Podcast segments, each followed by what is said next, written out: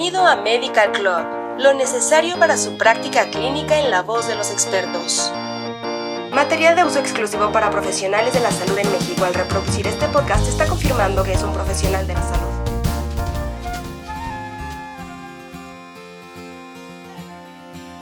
Hola, nos da mucho gusto que escuches un nuevo episodio de Medical Club. En esta ocasión hablaremos sobre condiciones geriátricas en enfermedad cardiovascular. Esperamos que el contenido sea útil para mantenerte informado y para tu práctica médica diaria.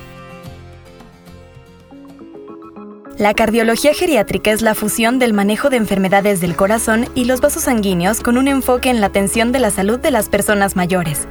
Por lo tanto, combina la medicina cardiovascular con los principios de la geriatría para proporcionar atención individualizada, holística y centrada en el paciente a las personas mayores con o en riesgo de enfermedades cardiovasculares.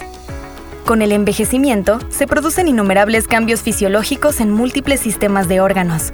Dentro del sistema cardiovascular, los cambios estructurales incluyen aumento de la rigidez vascular, disfunción endotelial, aumento del grosor de la pared del ventrículo izquierdo que produce disfunción diastólica y aterosclerosis. Por otro lado, los cambios funcionales se caracterizan por una capacidad disminuida para compensar el aumento de la carga de trabajo que resulta en intolerancia al ejercicio mayor riesgo de insuficiencia cardíaca y alteraciones del sistema de conducción que causan un mayor riesgo de arritmias y bloqueo cardíaco. El concepto de cardiología geriátrica data de los antiguos egipcios, que reconocían una asociación entre la edad y las enfermedades cardíacas. A mediados de la década de 1600, el médico británico Thomas Sydenham introdujo el concepto de envejecimiento vascular cuando declaró que un hombre es tan viejo como sus arterias. Sin embargo, no fue hasta mediados del siglo XX cuando comenzó a acelerarse el estudio del sistema cardiovascular envejecido y de los adultos mayores con enfermedades cardiovasculares. Aunque inicialmente se limitó a adultos de 30 a 62 años, el histórico estudio del corazón de Framingham, que comenzó en 1948, sentó las bases para futuros estudios epidemiológicos que proporcionaron una gran cantidad de información científica sobre la fisiología normal del envejecimiento los factores de riesgo de enfermedades cardiovasculares y el curso clínico y pronóstico de estos padecimientos en adultos mayores. El primer libro de texto sobre cardiología geriátrica fue publicado en 1970 por el Dr. Raymond Harris.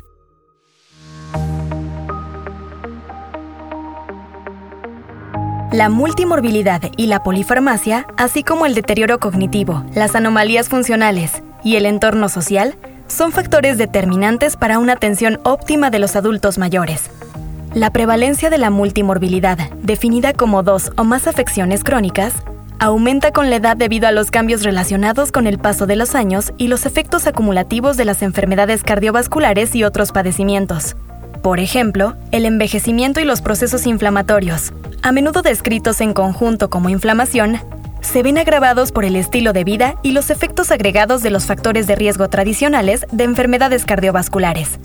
La presencia de múltiples condiciones puede empeorar el pronóstico y complicar la toma de decisiones diagnósticas y terapéuticas.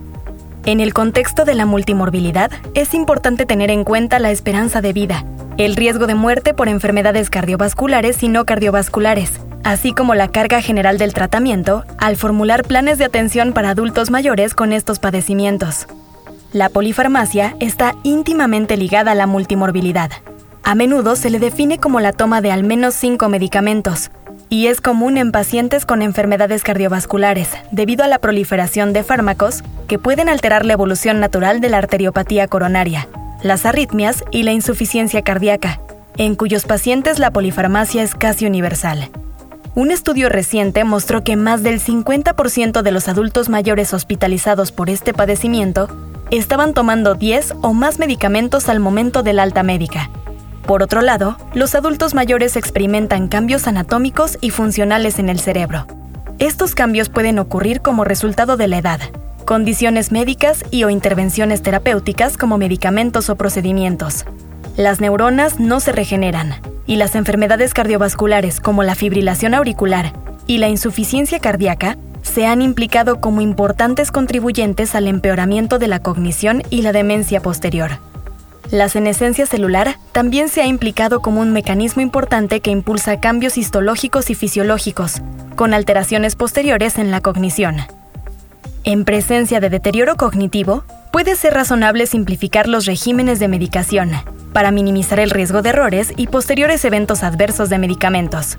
También puede ser importante involucrar a los miembros de la familia y a los cuidadores para ayudar con la administración de medicamentos y otras conductas de cuidado personal. La función física está estrechamente relacionada con la mortalidad, la preservación de la calidad de vida y la independencia, prioridades clave para los adultos mayores. De hecho, la función física declina más rápidamente entre los adultos mayores con enfermedades cardiovasculares que entre aquellos que no las padecen. Para incorporar la función física en la atención cardiovascular, los médicos pueden considerar los siguientes dominios. Discapacidad evaluada por las actividades de la vida diaria, fragilidad física y caídas.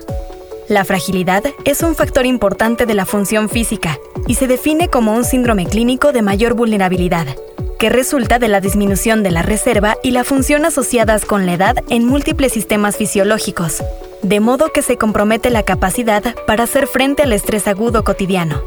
En conclusión, el envejecimiento es el factor de riesgo más poderoso para las enfermedades cardiovasculares, y la cantidad de adultos mayores con enfermedades cardiovasculares crece rápidamente a medida que la población envejece. Los adultos mayores con estos padecimientos a menudo tienen varios desafíos médicos como multimorbilidad, polifarmacia, deterioro cognitivo y función física disminuida que se suman a la complejidad de la atención. Además, los pacientes mayores a menudo se ven acosados por una variedad de desafíos sociales, ambientales y financieros, que pueden afectar las preferencias de atención y la prestación de atención médica, para abordar estos problemas y garantizar una atención de alta calidad centrada en el paciente para adultos mayores con enfermedades cardiovasculares, la atención debe incluir cinco principios esenciales de cardiología geriátrica.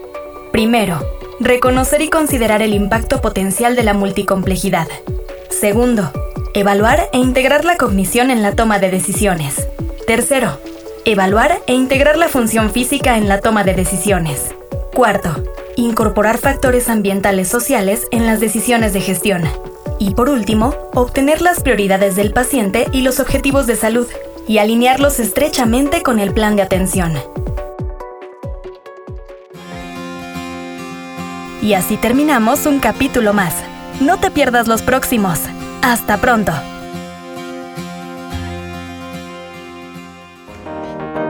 Esto fue Medical Club